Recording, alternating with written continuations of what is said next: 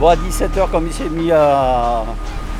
Pas pleuvoir beaucoup, mais enfin, sans plus quoi. À 17h, c'était pas vraiment un cyclone. En fait, le, pont a dû lâcher à 20h, 21h. Des maisons qui s'écroulent comme des châteaux de cartes, des ponts arrachés par la violence des flots. Une vague qui déferle en pleine montagne. Il y a eu tellement, tellement d'eau qui, a coulé de, partout. De, euh, D'habitude, c'est un coin qui, où il n'y a pas d'eau. Et la tempête a tout emporté, toutes les restants qui ont été emportés euh, du haut de la propriété jusqu'au bas de la propriété. Face au danger des eaux qui montent, il faut évacuer, souvent dans des conditions difficiles. Alors, euh, ma mère et moi, on, on est partis. On a été évacués en hélicoptère. Euh. Dans l'arrière-pays, ravagé par les crues et les glissements de terrain, les réseaux sont détruits. De nombreuses localités sont littéralement coupées du monde. Euh, oui, quand je suis sortie, que je suis allée voir, c'était... et je me suis dit, si moi il y a ça, mon Dieu, qu'est-ce qu'il doit y avoir dans la vallée? Un raz-de-marée c'est l'image qui restera du passage de la tempête Alex. Même si je vois pas grand-chose de ma terrasse, je me suis bien rendu compte que en face et, le long de la Roya, euh, tout avait pris des proportions inimaginables.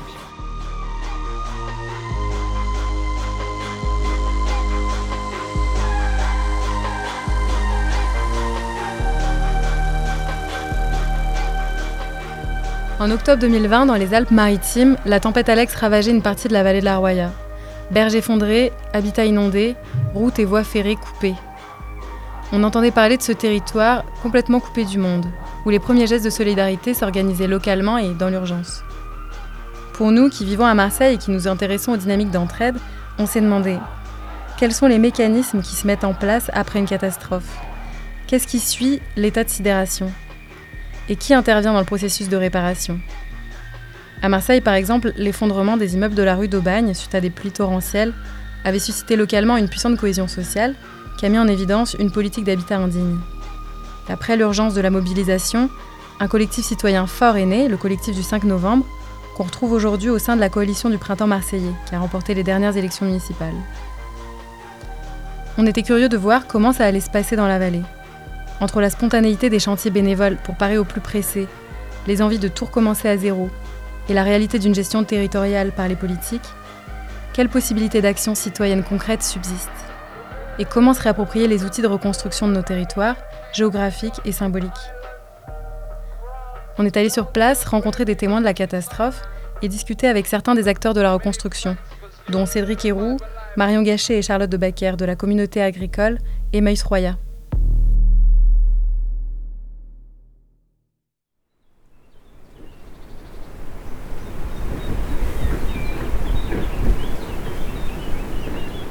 La vallée de la Roya, c'est un, peu une vallée un peu bizarre, c'est une vallée qui est franco-italienne. Et euh, tu as un fleuve qui s'appelle la Roya qui part de Tende, qui descend, qui passe, euh, qui passe quoi? Qui passe Tende, qui passe la Brigue. Euh, à côté de la Brigue, qui arrive à Fontan, qui arrive à Breil-sur-Roya. Après, hop, ça arrive en Italie, Fanghetto, et ça, arrive, ça jette dans la mer à, Vintimille. et c'est une vallée qui est assez pauvre assez pauvre quand même. On y vit de l'agriculture et beaucoup euh, du médical. Donc il y a pas mal d'infirmiers, d'infirmières, il y a de, l'aide aux soins à domicile, etc. Et euh, pas beaucoup de commerce, on va dire. Et on a un train qui nous dessert et qui nous sert pour aller jusqu'à jusqu'à la ville, quoi, Vintimille et, euh, et, Nice. Quand tu pars de Vintimille, il y a une seule route qui monte jusqu'au Piémont. Donc tu passes là, tu passes par Poro, Pienne-Basse, Fontan, donc Saorge, il faut dévier un peu. Euh, après Fontan, Saint-Dalmas, Tende et Cuneo. Et après, tu es en Italie, tu vas où tu veux. Mais c'est un seul axe routier principal quoi, qui fait toute la vallée. Et c'est lui qui a eu, il y a eu des dizaines et des dizaines de kilomètres de route euh, détruits. C'est un peu la femme fatale, la, la, la, Roya, c'est que tout le monde s'y baigne dedans. C'est l'eau turquoise, mm. on y boit son eau, tout le est amoureux de, cette vallée, de, l'eau qui coule. Quoi. Et là, d'un coup, elle se lève, elle emporte les cailloux, elle te défonce tout, elle te fracasse tout. Elle arrache des maisons, elle tue des gens. Et, une semaine après, elle revient à son calme normal.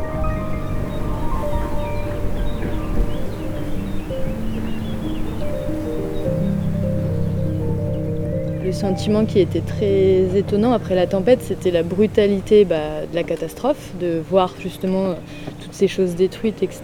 Et en même temps, la beauté, c'était de se dire, bah, on recommence à zéro. Quoi. La page est blanche et même c'est un peu vertigineux de te dire, bah, en fait, là, on peut faire ce qu'on veut. Quoi. Ouais, moi j'imaginerais bien, euh, bah, donc justement sur toutes les berges là qui sont euh, complètement à nu, qui sont toutes grises, de refaire euh, ou des jardins ouvriers ou en tout cas faire des espaces, une forêt d'abondance, parce qu'on s'est rendu compte avec toutes les aides que l'abondance elle est là et que finalement on peut très bien reproduire ça et éviter. Enfin, on a vu qu'il y avait une solidarité, on a vu qu'on avait tous le cœur sous la main et qu'on voulait s'entraider et que donc on peut très bien continuer cette lancée-là et donc créer voilà, des jardins forêts, une forêt comestible, etc. pour qu'on puisse se balader, que ce soit touristes, réfugiés climatiques, euh, habitants depuis des années, les pures souches comme on dit, euh, ou les néo-ruraux, euh, qu'on puisse tous en fait profiter de la même générosité qui est là.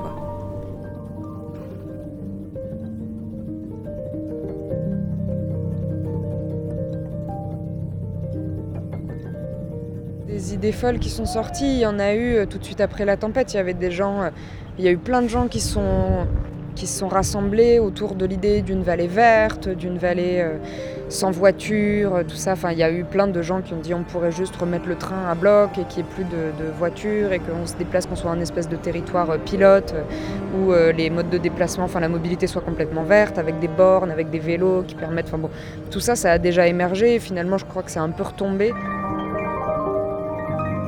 Alors moi ça m'a mis longtemps à venir Cédric. Dès le début il a eu ce sentiment-là d'extrême liberté et de se dire on, peut, on, peut se projeter. Moi ça a mis plus de temps parce que bah, quand même de voir les choses détruites ça, ça marque quoi. Et concrètement, après la sidération et après avoir exprimé toutes les idées les plus folles, par où commencer?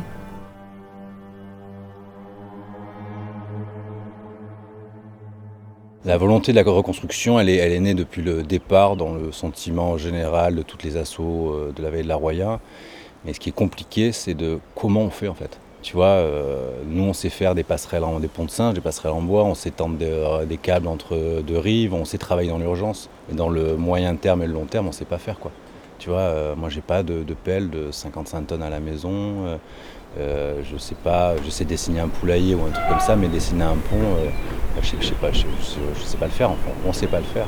Et du coup, on se, fait un peu avoir par le système étatique qui se sert de notre ignorance pour ne pas nous informer. En fait, il n'y a aucune consultation avec la population sur la reconstruction et on, ne demande pas notre avis ni notre choix et on se sent un peu, la population de la Royale se sent un peu délaissée. Mais euh, ouais, essayer de mobiliser les gens pour voir bah, pour qu'ils se rendent compte qu'ils sont chez eux, quoi. Et qu'il ne faut pas tout le temps attendre des politiques, euh, des structures publiques de réagir, parce que bah, déjà, si tu attends ça, tu finis toujours par être déçu.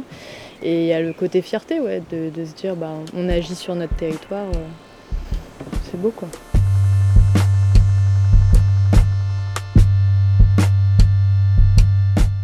Je reproche en, fait à la gestion étatique ou associative suite à la tempête Alex, c'est ce côté où on précarise l'aspect euh, d'action politique des citoyens. C'est qu'on les met en marge euh, et, on dit les gens de la Roya, c'est les sinistrés. Et le nouveau nom des, gens de la Roya, c'est ah, les sinistrés, les pauvres sinistrés.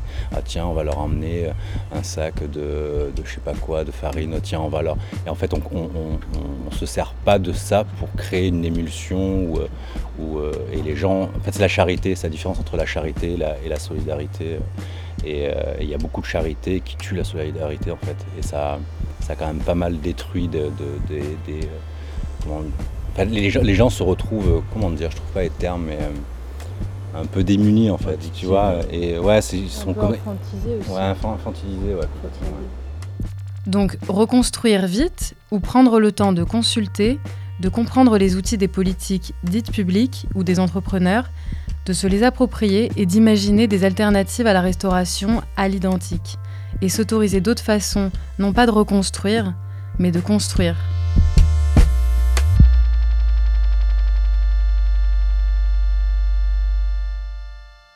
Et les, euh, voilà, les chantiers, on a commencé quand En fait, on a, on a eu pas mal de soutien des, communautés de, Emmaüs de, France qui nous ont envoyé de l'argent. Et on s'était dit qu'on euh, a utilisé cet argent pour essayer, pour embaucher quelqu'un, une personne qui, euh, qui, qui, est comme mission de voir un peu ce qui se passe et le qui fait quoi dans la Roya, comment ça marche, parce qu'on apprend aussi, tu vois, qui fait un pont, comment on fait un pont, comment on le réfléchit, comment on fait les routes, parce qu'il y a pas mal d'infrastructures qui ont été cassées dans la vallée de la Roya. Et quand tu es agriculteur, tu sais pas forcément comment ça marche, quoi, tout ça, les appels d'offres, les machins.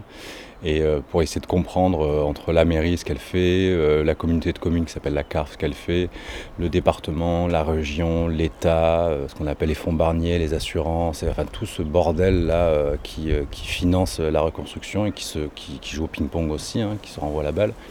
Et donc on a embauché Charlotte pour, pour gérer ça et en même temps on s'est dit qu'il fallait faire ça en lien avec des, des habitants de la Roya et on a eu l'idée de faire un, des, chantiers participatifs tous les samedis et en, en, appelant des gens de Nice ou de La Roya à venir nettoyer ensemble pour échanger, surtout pour échanger quoi. Parce que c'est long. Là on a mis, on a nettoyé en face du village de Breil. On a dû nettoyer euh, même peut-être un kilomètre de, rive et on a, mis, euh, combien de temps on a mis? On a mis euh, deux mois. Deux mois. On a mis deux mois quoi. Alors on a fait différentes choses. Le premier chantier qu'on a fait, mais c'était entre nous, on est allé aider un berger à refaire euh, un parc pour ses bêtes parce que comme euh, il pouvait plus faire son enfin pas son pâturage mais sa transhumance jusqu'à Casterino, bref il avait besoin d'aide donc on l'a aidé à débroussailler. Après on a fait beaucoup de nettoyage de berges euh, à Breil. Qu'est-ce qu'on a fait d'autre? Et on a tronçonné pas mal de bois qu'on a donné aux personnes en situation de précarité. Et là depuis un mois on s'attelle au mur en pierre sèche.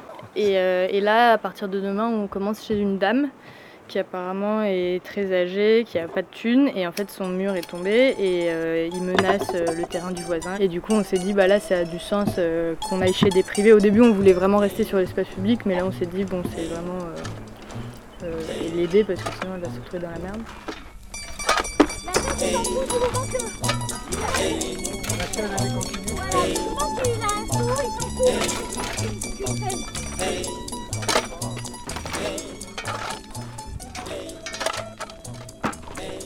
Donc on a beaucoup identifié nous-mêmes au début euh, les choses qui nous paraissaient nécessaires à faire. Et par exemple là le chantier qu'on a fait chez Jacqueline aujourd'hui, bah ça c'est euh, Nathalie qui nous a formés sur les murs en pierre sèche depuis plusieurs semaines, enfin qui nous a un peu indiqué les priorités qu'il pouvait y avoir euh, par rapport à d'autres personnes qui auraient eu des murs qui seraient tombés mais qui n'auraient pas été aussi prioritaires qu'elle.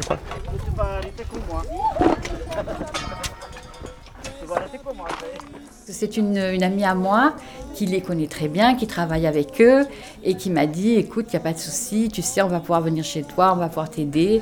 Et donc c'est Nathalie Massikia, bien sûr. Il y a une vingtaine de personnes aujourd'hui, oui, qui sont venues pour, euh, pour m'aider à refaire tout ça. Quoi.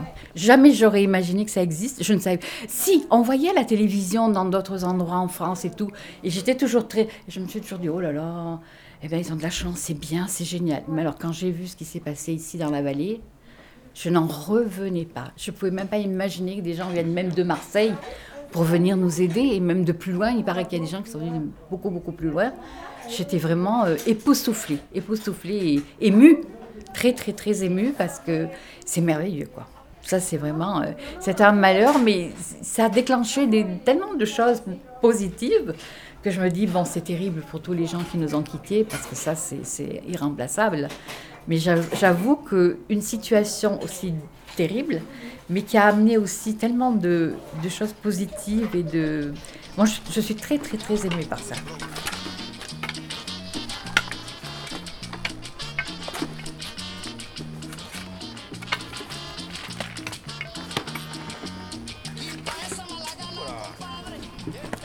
Ouais, bah en fait le truc c'est que initialement c'était vraiment ensemble, c'est-à-dire on voulait savoir où intervenir justement en faisant un état des lieux des, besoins. Et, mais plus que des besoins, c'était surtout euh, des acteurs, de, qui intervenait dans la reconstruction et ce qui était fait. Et en faisant ça, donc euh, c'est-à-dire en allant interroger les communes sur les travaux qui avaient euh, cours sur le territoire des communes, en allant faire toute une veille documentaire sur les sites du département, de la communauté d'agglomération, de la région, de la préfecture.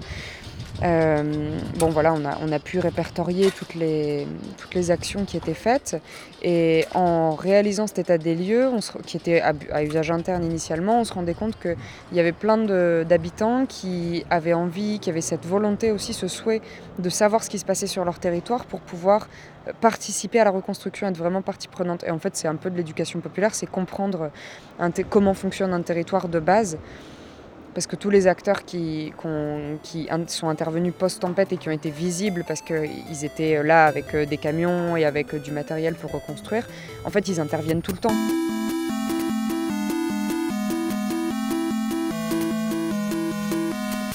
Donc par exemple le fait que le département reconstruise, reconstruise les routes, c'est lui qui est responsable de l'entretien des routes toute l'année, mais là il les reconstruit. Enfin, il a euh, passé des marchés publics avec des entreprises pour les reconstruire. Donc finalement là c'était la place du département.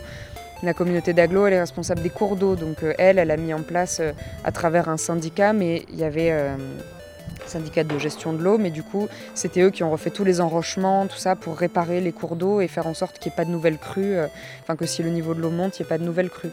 La région, c'est elle qui est responsable des transports, donc en fait, c'était elle qui était responsable du train.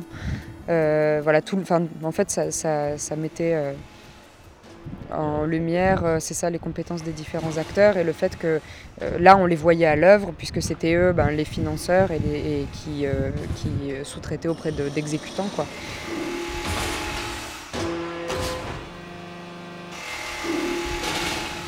Au tout début, on savait pas du tout s'ils allaient refaire la route à l'identique, si on partait dans des, délires complètement fous. On se disait, ouais, ils vont faire un pont de là à là, parce que c'était vraiment pété de chez pété, quoi. Et en fait, tu te disais, oui, ils vont faire un tunnel et tout, mais ils vont pas nous demander notre avis, mais si, mais machin. Et en fait, bon, bah, ils font et ils reconstruisent à l'identique. Euh, avec des techniques qui laissent à désirer parce qu'il paraît vous avez vu les écailles là qui sont il paraît que ça c'est un truc qui tient pas du tout dans le temps, qui est pas du tout fait pour les crues, euh, les machins. Ce genre de mur là qu'ils ont fait. Ouais, en mode Lego. Euh, en fait, ils font des hum, pieux, enfin comment on dit, ils mettent des grandes tiges dans la roche-mer, dans la falaise, et après ils mettent les écailles pour combler et ils comblent avec euh, du gravat, du béton, machin, et ils rebétonnent dessus. En fait, ils refont les routes là où elles étaient, ils refont les murs là où ils étaient. En fait, il n'y a pas de remise en question du tout de notre système routier ou de notre façon de faire quoi.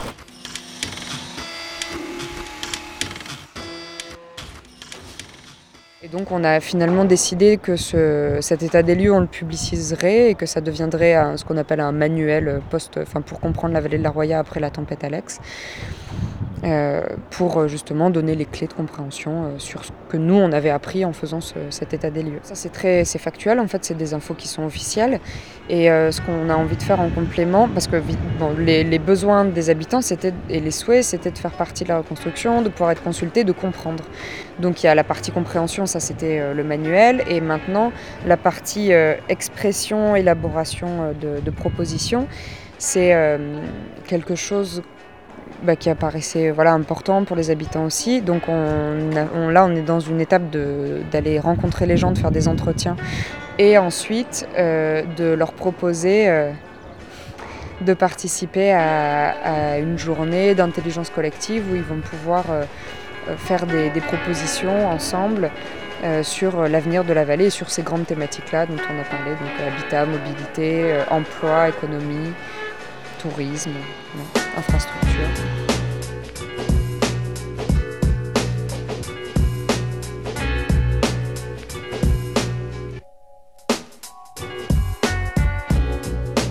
Consultation donc pour une prise de conscience partagée des responsabilités et de la puissance d'action de chacun. Un processus similaire qui a été observé ces dernières années dans les grandes mobilisations populaires sans étiquette.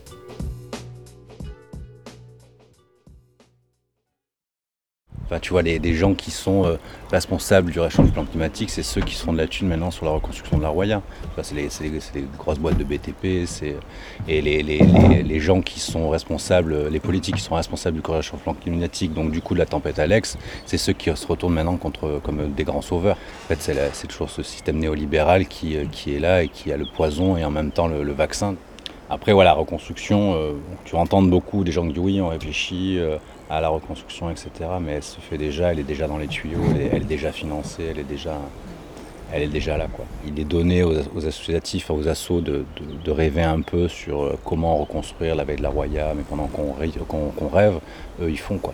Mais après, pour la question de est-ce qu'on va avoir du poids entre guillemets dans le plaidoyer de la reconstruction, bah c'est un peu euh, fait, plus le temps passe, au début, c'était la vraie question qu'on se posait. C'est aussi pour ça qu'on a embauché Charlotte pour faire l'audit dont parlait Cédric. C'était de savoir, nous, en tant que communauté, quel est notre rôle à jouer dans la reconstruction. Et maintenant, plus le temps passe, plus on se dit qu'en fait, euh, notre rôle, il est euh, dans ce qu'on fait déjà. en l'occurrence cette vie associative, et le nouveau lieu qu'on va ouvrir à Breil-sur-Roya, qui s'appelle le Bol d'air. Parce qu'en fait, comme disait Cédric, euh, là, la tempête, elle a surtout révélé des fragilités existantes.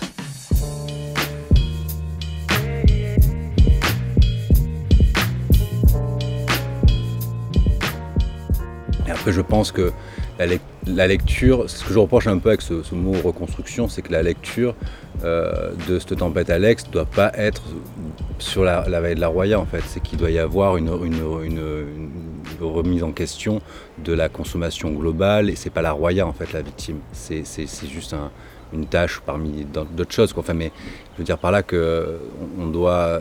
Si, moi je pense que la reconstruction de la vallée de la Roya, c'est une prise de conscience politique plutôt nationale et internationale, et de dire attention, euh, ça peut donner ça, et euh, que d'avoir des routes un peu cassées, d'avoir des, des, feux rouges en alternance ou, euh, d'avoir des convois pour aller chez soi, c'est pas grave, c'est pas ça qui est grave. Ce qui est grave, c'est qu'il y a un moment, c'est qu'il y a, les prémices d'un grand changement, il y a, quelque chose en fait, il y a quelque chose de concret où on a eu euh, une crue, enfin il y a eu quand même une demi-tonne au mètre carré d'eau en, une journée quoi. Enfin, tu vois, c'est euh, et, c'est pas rien, quoi. Et c'est un avertissement. Je crois que la reconstruction de la Roya, je pense que ça devrait être notre devoir, peut-être, d'habitants vallée de la Roya, à inciter à des initiatives ou à, inciter à une, autre réflexion et à une autre consommation et à une autre gestion économique. Et euh, je sais pas si on va y arriver, mais si on, si on arrive au moins à convaincre quelques personnes, ce sera déjà pas mal. Quoi. Je pense que la reconstruction de la Roya, c'est ça en fait, c'est changer de, d'état d'esprit. C'est pour ça que la reconstruction, je crois qu'elle est plus, euh, elle est plus euh, idéologique et politique quoi, que, que, matérielle.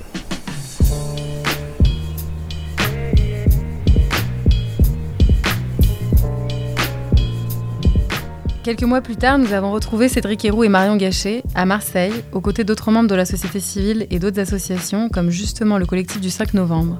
Ils étaient rassemblés autour de la présentation de la primaire populaire pour les prochaines élections présidentielles de 2022.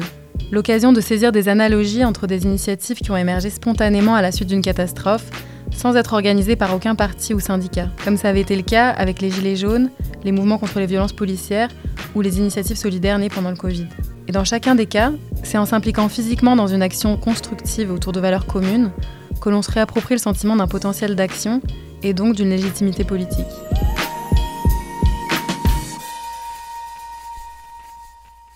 Ce reportage a été réalisé par Kevin Dervaux, Alice Fabry et Vladimir Frissero. Merci à toutes les personnes que nous avons rencontrées, qui ont répondu à nos questions et qui nous ont accueillis dans cette vallée de la Roya.